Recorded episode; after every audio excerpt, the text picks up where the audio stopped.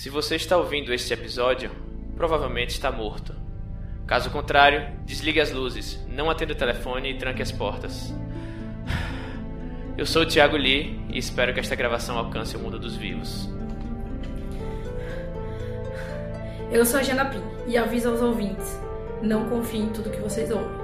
A verdade não está lá fora, e sim lá no fundo, nos subterrâneos. Eu sempre soube e eu sempre tentei contato. Eu nunca tive resposta até agora de pouco, quando eles me disseram pelo encanamento que eles estavam vindo me buscar. Eu sou Rodrigo, Rodrigo Assis Mesquita. Meu contato no Acre disse que não tem escapatória. O míssil caiu. E começamos agora mais um episódio, talvez o último, do Curta Ficção. O podcast de literatura que ainda não foi abduzidos pelos.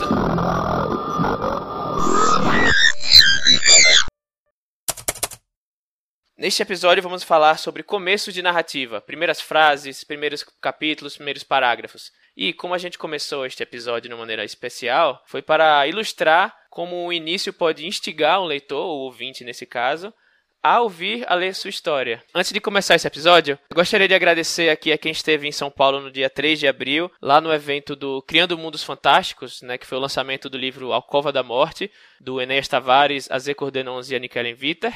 Tivemos alguns ouvintes lá que nos reconheceram e falaram com a gente, disseram que gostam do podcast e tal. E isso foi bastante legal, né? Ter esse contato com os, os ouvintes, que até então a gente não tinha tido tanto. E só queria agradecer a esse pessoal mesmo, e também especialmente ao AJ Oliveira lá dos Trabalhos, que trocou uma ideia com a gente lá. Foi bem bacana. Muito obrigado a todos. É esse reconhecimento que faz a gente continuar gravando. Neste episódio, vamos falar sobre começos de narrativa, né? Primeiras frases, primeiros parágrafos, primeiros capítulos. O que é que faz um bom começo, né? Um bom início? Um bom início, ele é só isso mesmo, é um começo bom. Ele não garante o sucesso, não garante que seu livro é bom. Né? Inclusive, há livros muito, muito bons que vamos falar mais na frente que têm inícios meio mornos Porém, um bom início de narrativa, ele dá uma boa vantagem ao autor, porque ele gera aquela centelha de vontade de querer continuar lendo, principalmente no nosso contexto atual, em que as pessoas leem cada vez menos e tem um nível de concentração muito menor. Né? Se as pessoas mal conseguem ler artigos né, na internet, leem apenas o, o título, imagina seu livro de 300 páginas, né?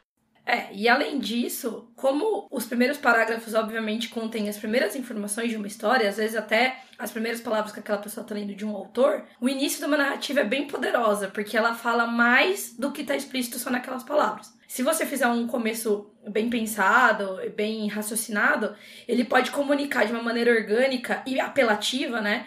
Coisas como a ambientação da história, um subtexto que você queira colocar naquele texto e até o tema mesmo da história. E fora isso, o começo, e geralmente também junto com a sinopse, que é algo que a gente acessa antes de começar a ler o livro, já dá aquele tom do livro, se é um livro mais humorístico, se é um livro de aventura, um juvenil, que seja. E também inconscientemente faz a gente decidir se a gente quer investir tempo e esforço naquela história, é, ou se a gente não se interessa e se a gente vai ler outra coisa. Que é uma decisão que é ainda mais importante, mais bem pensada, quando a gente tem livros extensos ou séries, em que a gente tem esse, essa ideia de, ah, eu, não, eu só vou começar a ler se realmente for legal. E aí esse começo é essencial para captar ou não o leitor. É, o começo é uma promessa que o escritor faz para o leitor. Como a Jana disse, se você, se o começo promete uma coisa humorística e depois vira um drama medieval ou um terror, você está meio que enganando o leitor, né? Se você não deixar claro. Geralmente, o, existe uma regra que editores até americanos falam que é do, dos quatro parágrafos. Os quatro primeiros parágrafos tem que constar pelo menos um desses seguintes é, elementos: personagem, ambientação, conflito e gancho. Tudo isso amarrado pela tensão, que pode ser a tensão é, é, fora desses elementos ou intrínseca aos próprios elementos.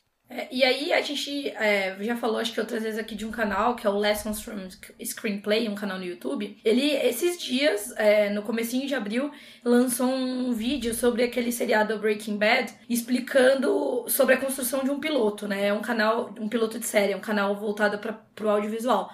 Mas foi muito legal porque ele pegou o primeiro episódio do Breaking Bad e mostra como os roteiristas escolheram mostrar um resumão de toda a história do Walter White dentro de um episódio só. Isso na versão macro. Na versão micro, a primeira cena já entra com o que o Rodrigo falou, de conflito e tensão, porque não, não sei se nossos ouvintes viram o piloto da série, mas como é piloto não é spoiler, a série começa, começa com umas roupas voando assim no meio do deserto. E aí tem um corte e tal. O Walter White dentro da, do trailer dele, pelado com uma máscara de, de contra coisa química assim. E tem no, na parte de trás do, do caminhão do furgão corpos indo no, nadando numa, num líquido assim que você não sabe o que, que é. Então, pô, você começa a assistir aquilo, por mais que você não saiba do que se trata aquela série, traz o, um conflito. Esse cara tá, em, tá com um problema, né? Tá um problema nítido. É legal a gente ter essa noção de que o começo da história tem que ser uma espécie de um resumão do que vai acontecer, ao mesmo tempo que introduz as coisas mais importantes da história, que são essas que o Rodrigo falou. É, e esse início do Breaking Bad, ele usa uma técnica que é bem utilizada na ficção, que acho que a gente já falou aqui antes no, no podcast, que é o in media res, que basicamente é você começar por alguma cena do fim ou do meio da sua história, como é o caso do Breaking Bad, essa cena, e ela vai se repetir, assim, rapidamente no final do episódio, que é para você, tipo, ele faz o círculo, né? Ele mostra que, tipo, o Walter White é um cara que vai estar tá em apuros, vai estar tá fugindo de, de gente, vai ter gente morta, ele vai ter uma arma, ou seja, ele não, ele não é um cara pacato assim. E aí começa com isso nessa tensão, e aí corta, volta pro início cronológico, né? Em que ele é um professor de química. E você fala, pô, como é que esse cara, professor de química, bobão, chegou naquele ponto, sabe? É isso que causa, que cria tensão, que faz você querer continuar vendo. É, e é uma maneira muito rápida de introduzir a história sem entrar em coisas maçantes. Por exemplo, os começos aqui do especial, né? O começo especial aqui do nosso episódio. Cada uma daquelas histórias que estão implícitas atrás daquele primeiro parágrafo que a gente criou aqui pro episódio poderiam ter sido introduzidas de forma mais estruturada e menos direta e até um pouco introdutória mesmo. Por exemplo, a parte do Lee poderia começar com ele explicando como que pessoas mortas podem escutar um podcast. Ah, as pessoas morreram, aconteceu alguma coisa e elas continuam vivas, zumbi, você leu? Não, a gente não falou nada disso. Já começa na cena dele falando, ó, se você tá ouvindo esse podcast, você tá morto. E eu quero que isso chegue no mundo dos vivos. Existem vários tipos de começo, ou de elementos que devem estar pelo menos é, sozinhos ou em conjunto com outros para construir uma boa história. Existe um livro do Jeff Vandermeer, que é um autor americano de ficção científica e fantasia, e, ele, e esse livro, ele numera que o início tem que ter pelo menos um personagem bem construído, é, um conflito ou um antagonista, uma sensação de movimento ou ação, que não precisa ser necessariamente uma ação externa, pode ser um, uma movimentação interna do, do, na cabeça do personagem, ou, né, ou emocional tem que ter uma ideia geral da ambientação, um clima ou tom do livro. E ele mostra também qual que vai ser a, o tipo de linguagem que, que o livro é, adota, né? Assim, no geral, entende-se que até o quarto parágrafo tem que trazer tudo isso. Mas a gente vai até mostrar mais pra frente que um, autores muito bons ou até excepcionais conseguem trazer tudo isso de uma maneira condensada na primeira frase ou na primeira sentença. É, e eu acho que vale dizer aí que quando o, Jeff Vandermeer fala de um personagem bem construído logo no começo, significa basicamente, é o começo, né? Que é um personagem para o qual você vai torcer ou um personagem com o qual você vai se importar desde o princípio.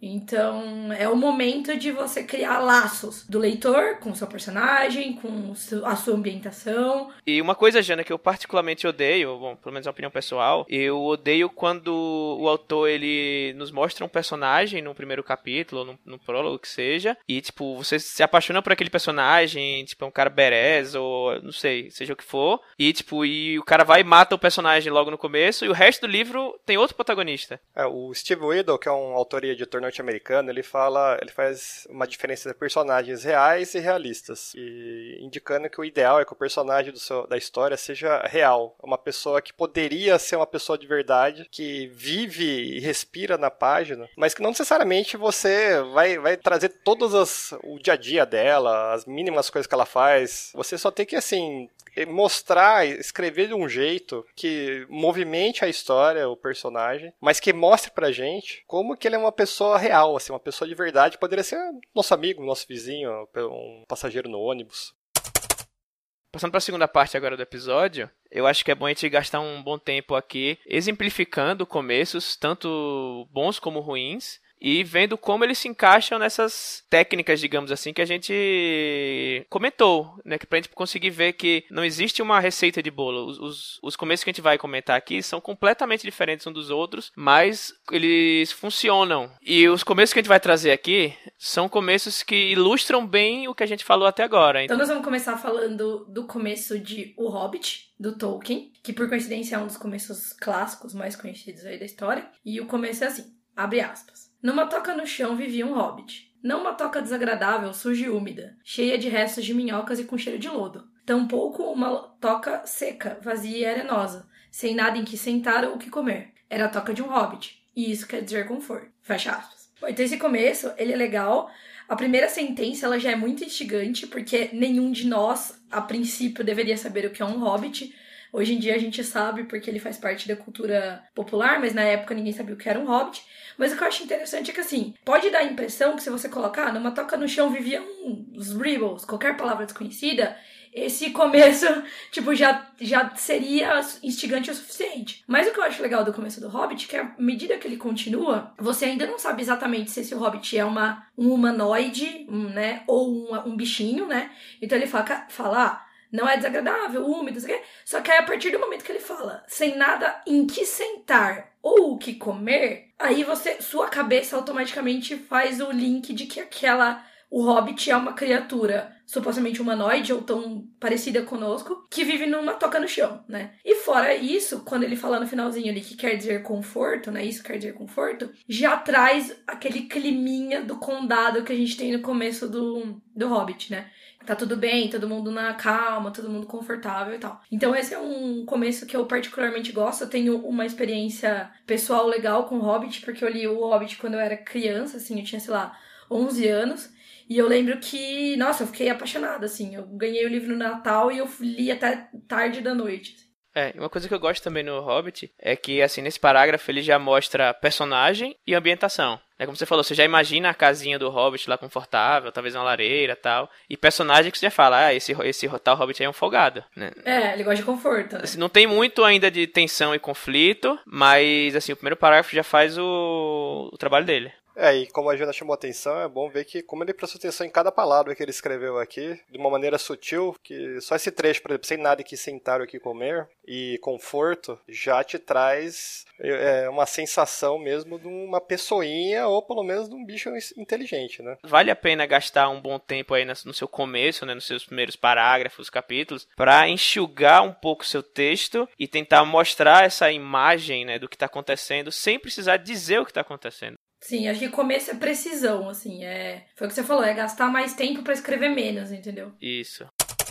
E o próximo aqui que a gente vai falar, que é um que eu gosto bastante também, que é do primeiro livro da Torre Negra, né, O Pistoleiro, do Stephen King. E o livro começa assim, abre aspas. O homem de preto fugia pelo deserto e o pistoleiro ia atrás. Fecha aspas. Esse primeiro parágrafo já mostra que tem uma perseguição, né, uma tensão. Como o próprio título já diz, né, o pistoleiro é meio que o protagonista. O pistoleiro está caçando a um tal homem de preto no deserto. Ou seja, você já tem a imagem de um deserto, né, talvez uma terra devastada, quem sabe. Homem de preto já traz uma sensação de, sei lá, alguém, né, sombrio. Já imagina inclusive roupas pretas, né, em alguém e o pistoleiro, que é o nosso protagonista com quem a gente vai continuar. E aí no começo do no, no, nos próximos parágrafos, o Stephen King ele vai descrevendo um pouco sobre o que era esse deserto. Ele vai descrevendo em frases que têm significado, como por exemplo, abre aspas, o céu parecia ser eternidade em todas as direções. Fecha aspas. Ou seja, tipo, ele já mostra que o deserto é algo, tipo, gigantesco. E ele termina também o próximo parágrafo com uma, uma frase que eu gosto muito, que é, abre aspas, o mundo havia se esvaziado, fecha aspas. Dá também uma sensação de que, sei lá, é algo talvez pós-apocalíptico. Em poucas palavras, ele já apresenta, pelo menos em tese, né, um herói, um antagonista, uma ação e o ambiente. Simples assim. Sim, inclusive eu acho legal que, assim, ao longo desse parágrafo, ele usa também algumas palavras-chave muito bem escolhidas que te traz a ambientação. Porque o deserto pode ser o deserto hoje, mas ele fala diligências e carroças tinham passado por lá, fecha aspas. Então você já pensa numa coisa antiga, né? E uma outra coisa que eu acho bem legal é que assim, se você se a gente não soubesse que o pistoleiro é o protagonista, talvez a gente começasse torcendo pelo homem de preto que tá fugindo pelo deserto. Mas o homem de preto que já tem essa carga, mais o fato de que a gente sabe que o pistoleiro é quem é o protagonista, já a gente já tem essa cena já tem uma outra conotação. É o pistoleiro que tá buscando algo, né? E não que ele tá sendo caçado, entendeu? Um que eu vou falar aqui, ironicamente, é O Nome do Vento, do Patrick Rothfuss. É um livro de fantasia, mas que conseguiu superar os leitores do gênero. O primeiro capítulo é uma espécie de um prólogo, mas já meio embutido mesmo na história, porque ele traz um, um lirismo bastante acentuado, abre aspas. Noite outra vez. A pousada marca do percurso estava em silêncio, e era um silêncio em três partes. Fecha aspas primeiro capítulo ele segue descrevendo quais são as três partes e vai criando todo um clima de solidão, é, isolamento. E aí continua, os últimos dois parágrafos. Abre aspas. O homem tinha cabelos ruivos de verdade, vermelhos como a chama. Seus olhos eram escuros e distantes, e ele se movia com a segurança sutil de quem conhece muitas coisas. Dele era a pousada do percurso, como dele era também o terceiro silêncio. Era apropriado que assim fosse, pois esse era o maior silêncio dos três, englobando os outros dentro de si. Era profundo e amplo como o fim de outono, pesado como um pedregulho alisado pelo rio. Era o som paciente, som de flor colhida, do homem que espera a morte. Fecha aspas. Eu gosto bastante desse começo, o que me frustra mais pra frente no livro, porque ele, ele traz. Primeiro, que é um livro mais contemporâneo e tem um lirismo que até acho mais, mais raro hoje em dia em livro de, de ficção é, científica, fantasia. É, você dá para ver que o Rothfuss ele perdeu muito tempo, depois até ele confirmou isso em entrevistas, para esmerilhar esse primeiro capítulo, que é realmente fantástico. Cada palavra, cada é, dica que ele dá da situação do homem, do protagonista que ainda não tem nome nesse primeiro capítulo, ele traz uma carga de, de solidão, de arrependimento, de um homem que teve muito, ou foi muito, e decaiu e foi acabar parando numa pousada como dono de taverna. Até brincando um pouco com aquele cenário clássico de, de RPG, fantasia, que sempre tem uma taverna. E termina com um mega gancho, né? Que é um homem meio triste, pensativo, é, esperando a morte. Que aconteceu alguma coisa na vida dele muito pesada, uma série de coisas que fizeram com que ele desistisse da vida e estivesse só esperando a morte, o tempo passar. Uma outra coisa interessante de pontuar é que, como o Rodrigo falou, esse é um prólogo, né? E eu acho legal falar que esse é um exemplo bom de prólogo, porque ele é uma cena destacada da história principal. Praticamente, eu diria até que eu acho que é um outro ponto de vista, um ponto de vista onisciente, né? Mas é legal te falar isso porque o que eu vejo em alguns autores iniciantes é que às vezes eles fazem um prólogo que nada mais é do que o capítulo 1 que chama prólogo, entendeu? E, e a ideia do prólogo é ter essa coisa destacada, essa coisa introdutória, separada, para então colocar, começar a narrativa. É, mas ao mesmo tempo eu acho que é perigoso, porque assim, o, o Rothfuss, como o Rodrigo falou, quando ele fez esse prólogo, ele sabia muito bem o que ele estava fazendo. Porque assim, se fosse alguém que sabe um pouco menos do que está fazendo, talvez ele perdesse totalmente o lirismo, e assim, o prólogo jogo ele não tem ação, né? Ou seja, se for um cara que não, uma pessoa que não sabe muito bem o que tá fazendo, pode tentar, sei lá, imitar o Rothfuss e fazer algo sem ação, sem conflito e sem personagem e sem lirismo, sabe? A gente compra esse, esse prólogo por quê? É assim, não tem não tem conflito aparente, não tem ação, mas o valor literário desse prólogo ele é muito grande. Essa essa pintura que ele faz de dos três silêncios, né? O silêncio da taverna, o silêncio das pessoas no bar e o silêncio do dono que ele já mostra mostra que é o personagem principal e que ele tá esperando a morte. Né? Ou seja, muito cuidado aí ao tentar fazer algo nesses moldes.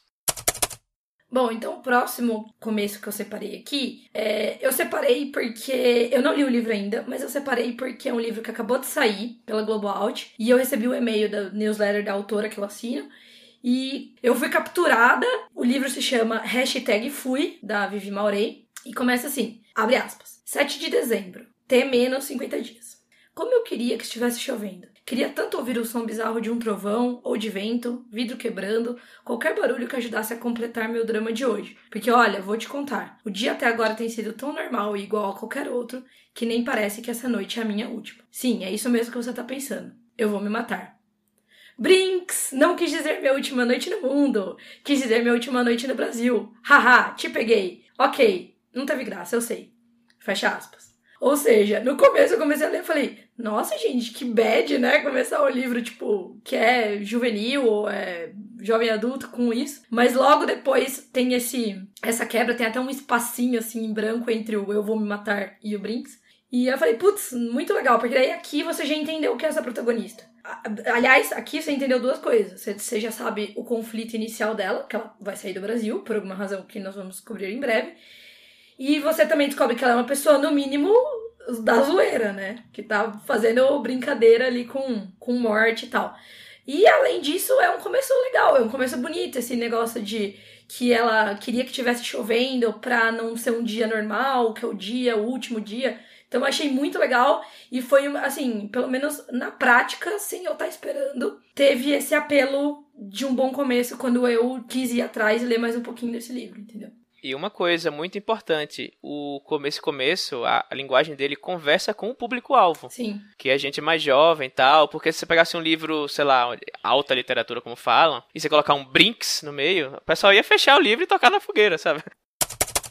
O próximo livro é bem famoso, já é um clássico do Kafka, que é a Metamorfose. Abre aspas. Quando certa manhã Gregor Sansa acordou de sonhos intranquilos, encontrou-se sua cama metamorfoseado no inseto monstruoso. Fecha aspas. Esse começo poderia ser muito bem um começo contemporâneo de qualquer história de ficção científica ou fantasia, porque já mostra em duas linhas qual o nome do protagonista, o ambiente que ele está, qual que foi o antecedente ó, é, da cena que a gente está acabando de ver, onde ele está e como ele e, e qual é a situação perplexa que ele se encontra de ter virado um inseto inseto monstruoso. E a gente vai ver depois pra frente, é um inseto monstruoso gigante. Né? Ficou até famoso no imaginário popular que esse inseto seria uma barata, mas na verdade, eu li um pouquinho a respeito, o Kafka, ele foi bem, enquanto vivo, né? E no próprio texto ele evitou bem descrever em pormenores qual que é esse inseto, até para que a gente sentisse junto com o Gregor Sansa o terror de, de ter virado um inseto gigante num mundo normal, que ele tem uma família, ele mora com a família dele, ele não queria que a gente soubesse exatamente que bicho é esse. Ele tem um risco, esse começo de, de história, que é o, o que todo escritor também acho que já passou por isso, é de a síndrome do quarto branco, né? Que é de fazer uma história que só tem um personagem num quarto. É, e nesse começo aí não fica claro aonde se passa essa história,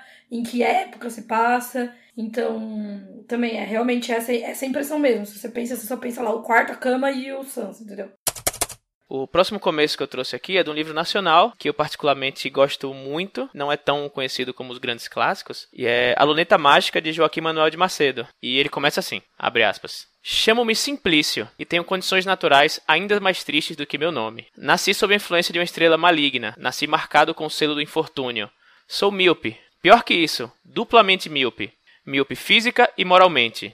Miopia física. A duas polegadas de distância dos olhos, não distingo um girassol de uma violeta, e por isso ando na cidade e não vejo as casas. Miopia moral. Sou sempre escravo das ideias dos outros, porque nunca pude ajustar duas ideias minhas. E por isso, quando vou às galerias da Câmara Temporária ou do Senado, sou consecutiva e decididamente do parecer de todos os oradores que falam pró e contra a matéria em discussão. Fecha aspas.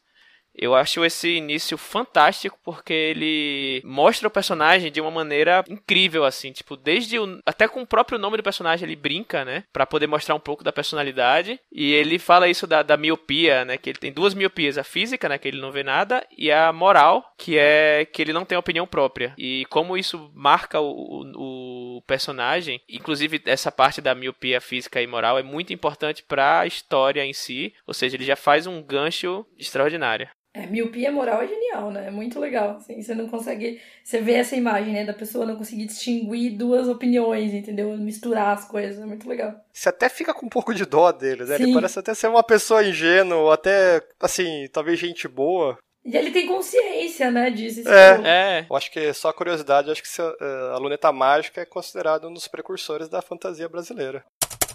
Bom, o próximo é um começo clássico também, conhecido como um bom começo, e eu gosto particularmente dele, que é o começo do Neuromancer, do William Gibson. Então, abre aspas. O céu sobre o porto tinha cor de televisão num canal fora do ar. Fecha aspas. Eu acho esse começo muito legal. Ele é legal porque, na verdade, ele não diz muita coisa. Ele fala sobre a cor do céu, que a princípio não deveria ser nada importante. Mas ele seta imediatamente, em uma sentença, a o clima dessa história, que é uma história cyberpunk, a partir do momento que ele usa essa metáfora, cor da televisão fora do ar. Eu e o Rodrigo, a gente fez um curso é, no fim do ano passado com o Daniel Lameira, que é o editor da Aleph, e ele comentou que esse começo ele foi bastante discutido, a tradução desse começo, porque o original em inglês tem esse, mesmo teor. E, além de tudo, tem uma questão aqui nesse começo que quando a gente tá falando de hoje em dia, sei lá, acho que a criançada lá de 15 anos, acho que nunca viu uma televisão fora do ar, né? A televisão fora do ar, ela fica azul, né? Não fica mais com chuvisco, né? Mas ainda assim, até acho que até por isso, tem essa já esse estranhamento no começo, assim. Então eu gosto bastante desse começo. E aí aqui, só uma observação que eu acho interessante fazer, é que às vezes a gente vai encontra muitos artigos falando não comece com o clima, não comece com um diálogo, não comece com não sei o que, não sei o que lá, não sei o que lá. E a grande verdade é que há regras, não há regras.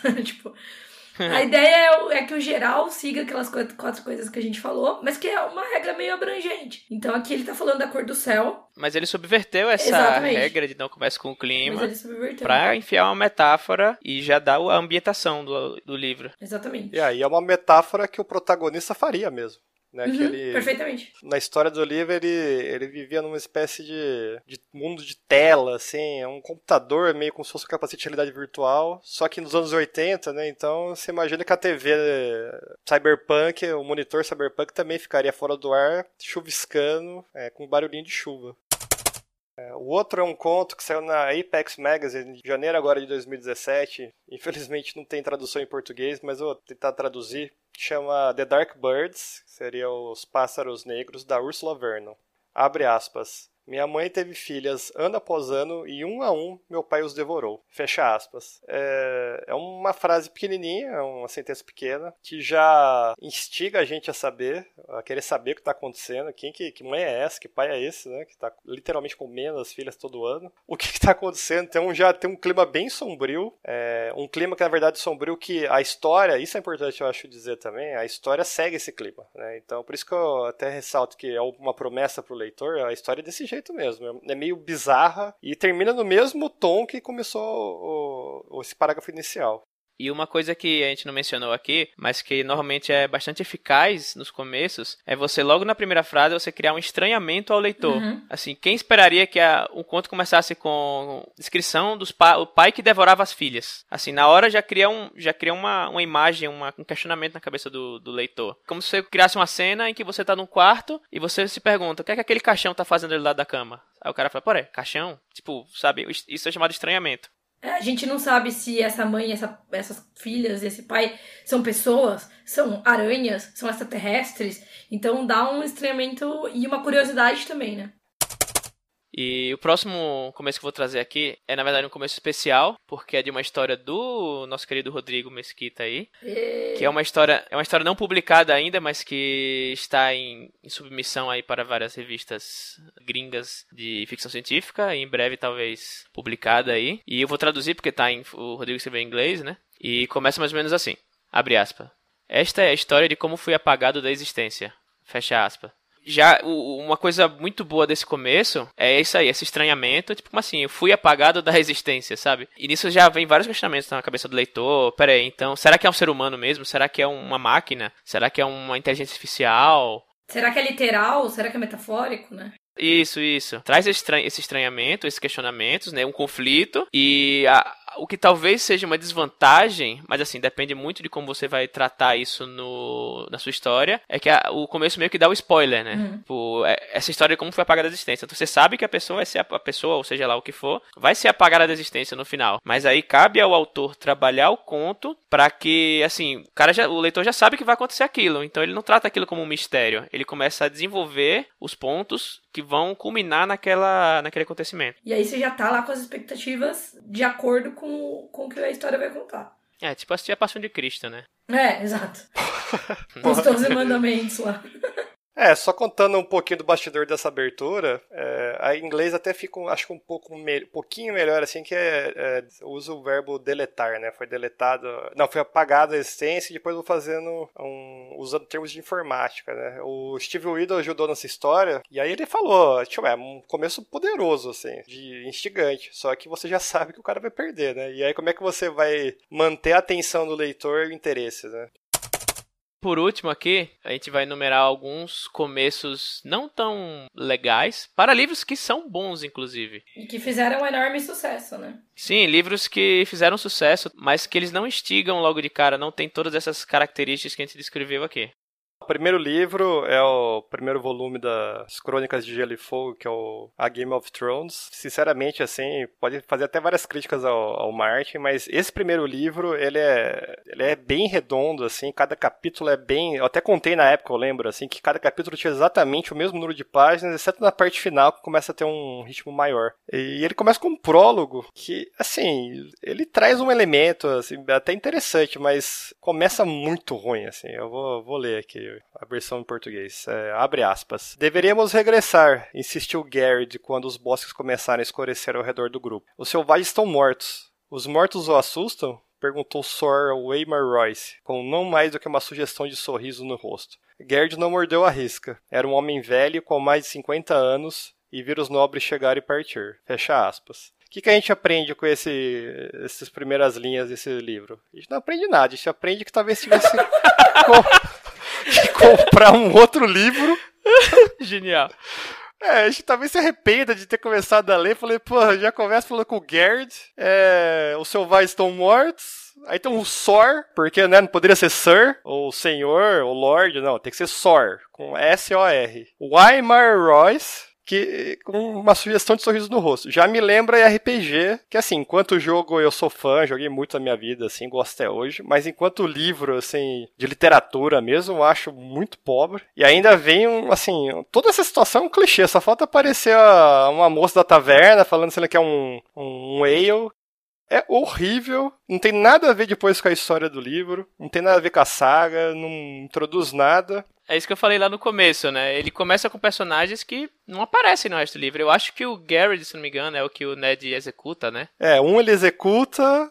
E o outro morre. Ele não morre nesse capítulo, mas morre no próximo. É, e o outro somem e, e, e, assim, por muito tempo, eu nem lembro se ele chegou a encontrar os outros dois, mas um deles nunca mais aparece. Enfim, então o que, é que você tá perdendo tempo com isso aqui, né? Você e não traz clima, não traz nada, assim. Aliás, o clima que me traz essas primeiras linhas é um clima bem canastrão, assim, de... Ah, olha só meu mundo medieval padrão, que... É, assim, a única coisa que eu consigo imaginar que passou pela cabeça do George Martin, não que eu tenha alguma, alguma, alguma moral para falar isso, e seria, teoricamente, a única maneira de falar, de mostrar os, o que os White Walkers fazem, né, mais ou menos, por assim dizer, que é o final desse prólogo, sem descrevendo mesmo, porque todos os outros personagens, que são pontos de vista, apenas vão ouvir falar desses massacres, dessas matanças. Mas eu acho que assim, é uma coisa que, tipo, eu prefiro muito mais o, o começo do primeiro capítulo, entendeu? Só pra também ser justo, né, com o Martin, pra não dizer que é 100% horrível esse começo, o que é que a gente aprende, né? A gente aprende que existe alguém, tipo, algum grupo chamado Selvagens, esse é ok, existe isso. Mas assim, depois ele vem com vários nomes, Sor, Waymar, Royce, Garrett, sabe? Tipo, são nomes que confundem o leitor e tiram a atenção, né? A gente aprende uma coisa boa que, tipo, os, tipo, os mortos assustam, ou seja, oh, então, peraí, tem magia nisso aí, tem coisa sobrenatural, né? Os mortos voltam da vida, o que acontece, né? Mas esse prólogo só serve para mostrar, olha, nessa saga vai ter monstro. Vai ter magia, vai ter zumbi. Vai ter monstro. Trigger, trigger warning, monstros. É, e o começo do primeiro capítulo, né, depois desse, do Bran, ele é até bacana que começa bem assim. É, era o quinto ano de verão. Você chega, pô, quinto ano de verão. Então, nesse mundo, os verões duram vários anos. Bom, então por último aqui, é, a gente vai falar de Harry Potter, da Rowling. É, e o comecinho do primeiro livro, né, do A Pedra Filosofal, que é o seguinte, abre aspas. O senhor e a senhora Dursley, da Rua dos Alfeneiros número 4, se orgulhavam de dizer que eram perfeitamente normais. Muito bem, obrigada. Eram as últimas pessoas no mundo que se esperaria que se metessem em alguma coisa estranha ou misteriosa porque simplesmente não compactuavam com esse tipo de bobagem.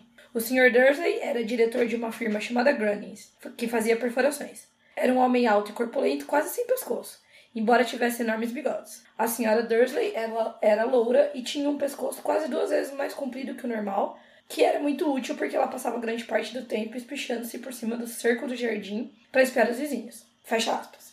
Bom, deixa eu, deixa eu falar porque que eu acho ele. Eu não acho ele ruim, eu acho ele medíocre, entendeu? É que assim, o que eu acho chato é que ela faz um tipo de descrição que eu não curto, que é essa descrição em tópicos, praticamente. Então, tipo assim, é, estatura, tá, é, cor dos olhos, é, tipo, cabelo, sabe? Algumas características. Sim, ela faz algumas introduções que falam muito do personagem, como por exemplo, o pescoço da senhora Dursley, que era útil para ela ficar cochichando, espiando os vizinhos. Ok, é uma, é uma imagem muito legal. Mas eu acho que assim, pô, a gente tá falando de um menino bruxo que vai para um. que vai apresentar todo mundo bruxo fantástico, né? Tipo, apaixonante.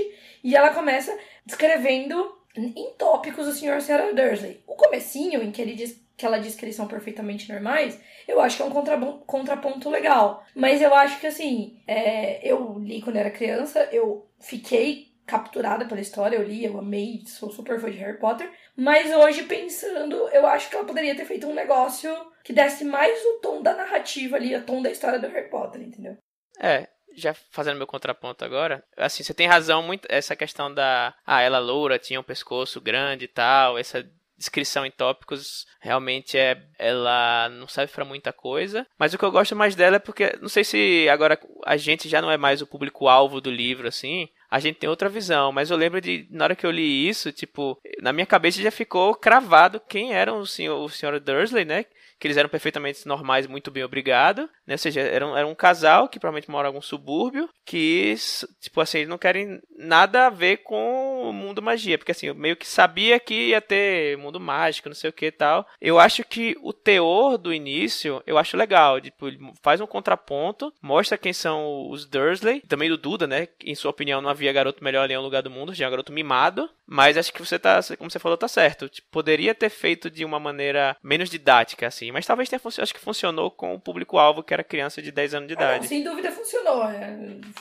Tanto que foi o, o, sucesso que foi, né? Mas é engraçado, assim, é legal quando você começa a, analisar mais a fundo. É um exercício que recomendo, assim, né?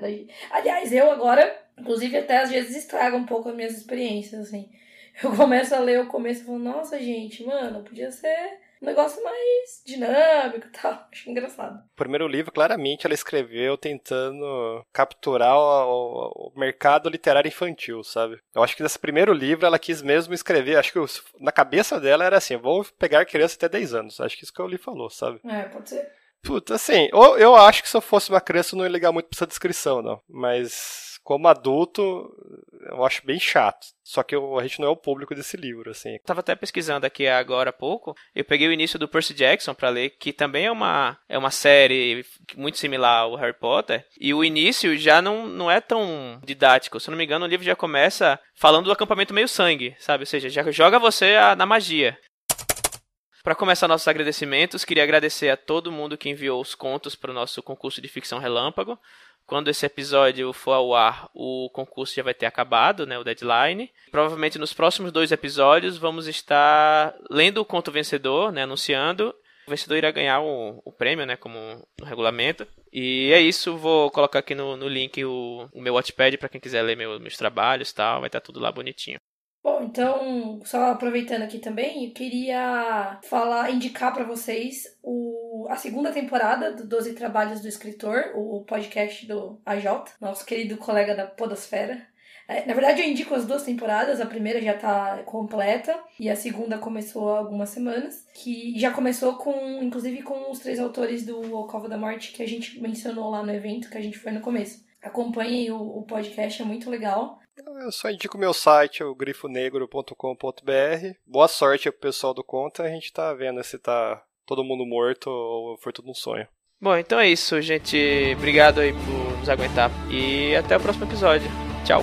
Tchau, gente. Tchau, pessoal. Não bastou no episódio anterior fazer a gracinha, Esse vai repetir. De novo, vai virar introdução.